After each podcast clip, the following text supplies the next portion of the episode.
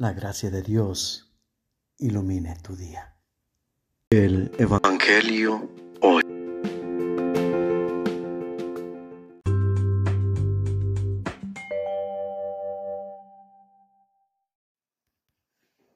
Del Santo Evangelio según San Mateo.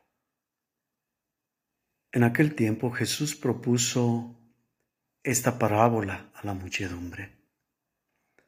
El reino de los cielos se parece a un hombre que sembró buena semilla en su campo, pero mientras los trabajadores dormían, llegó un enemigo del dueño, sembró cizaña entre el trigo y se marchó. Cuando crecieron las plantas y se empezaba a formar la espiga, apareció también la cizaña. Entonces los trabajadores fueron a decirle al amo, Señor, que no sembraste buena semilla en el campo. ¿De dónde pues salió esta cizaña? El amo les respondió, de seguro lo hizo un enemigo mío.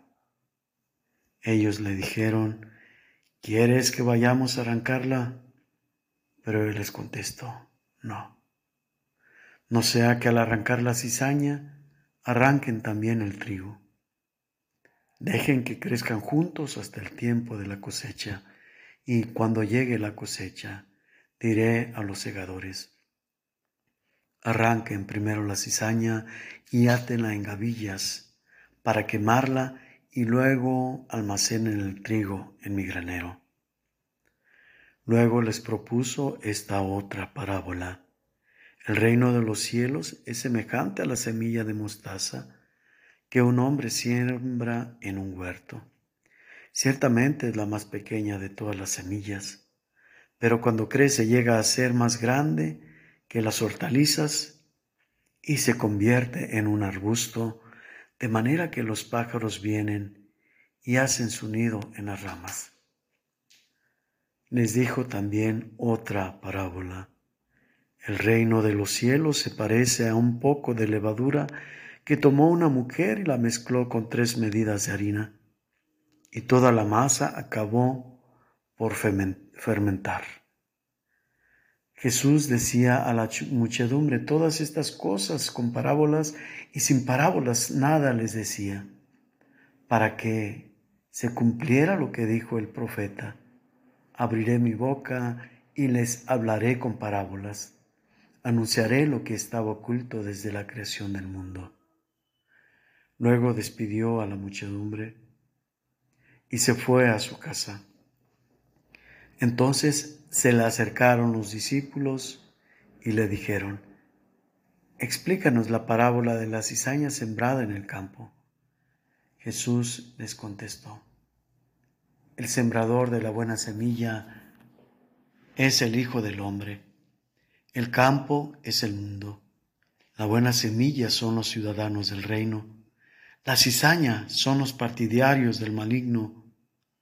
El enemigo que la siembra es el diablo.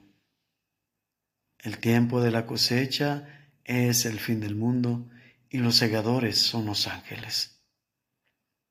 Y así como recogen la cizaña y la queman en el fuego, así sucederá al final del mundo. El Hijo del Hombre enviará a sus ángeles para que arraquen de su reino todos los que inducen a otros al pecado y a todos los malvados y los arrojen en el horno encendido. Allí será el llanto y la desesperación. Entonces los justos brillarán como el sol en el reino de su Padre. El que tenga oídos, que oiga. Palabra del Señor.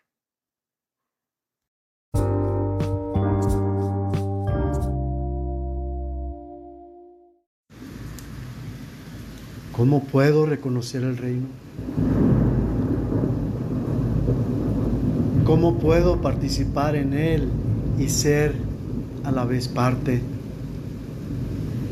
Sé que es el superlativo de lo importante Nada hay más valioso ni más grande, que es camino y meta, futuro ya presente.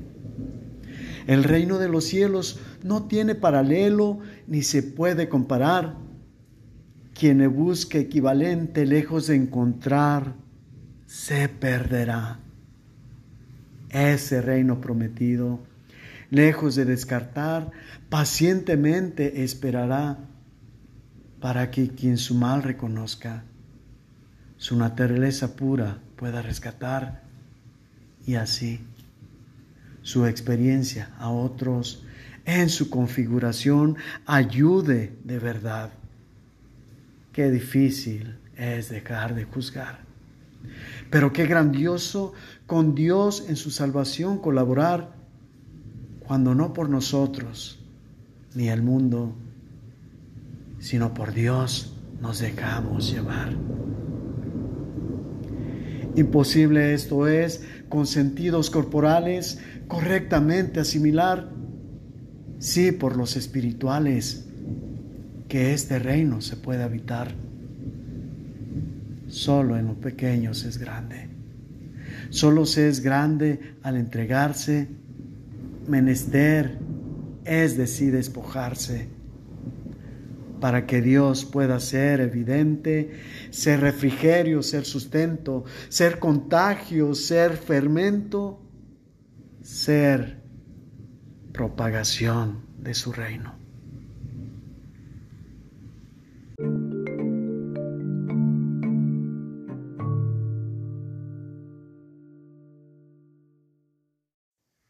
La bendición de Dios Todopoderoso descienda sobre ustedes en el nombre del Padre, y del Hijo, y del Espíritu Santo.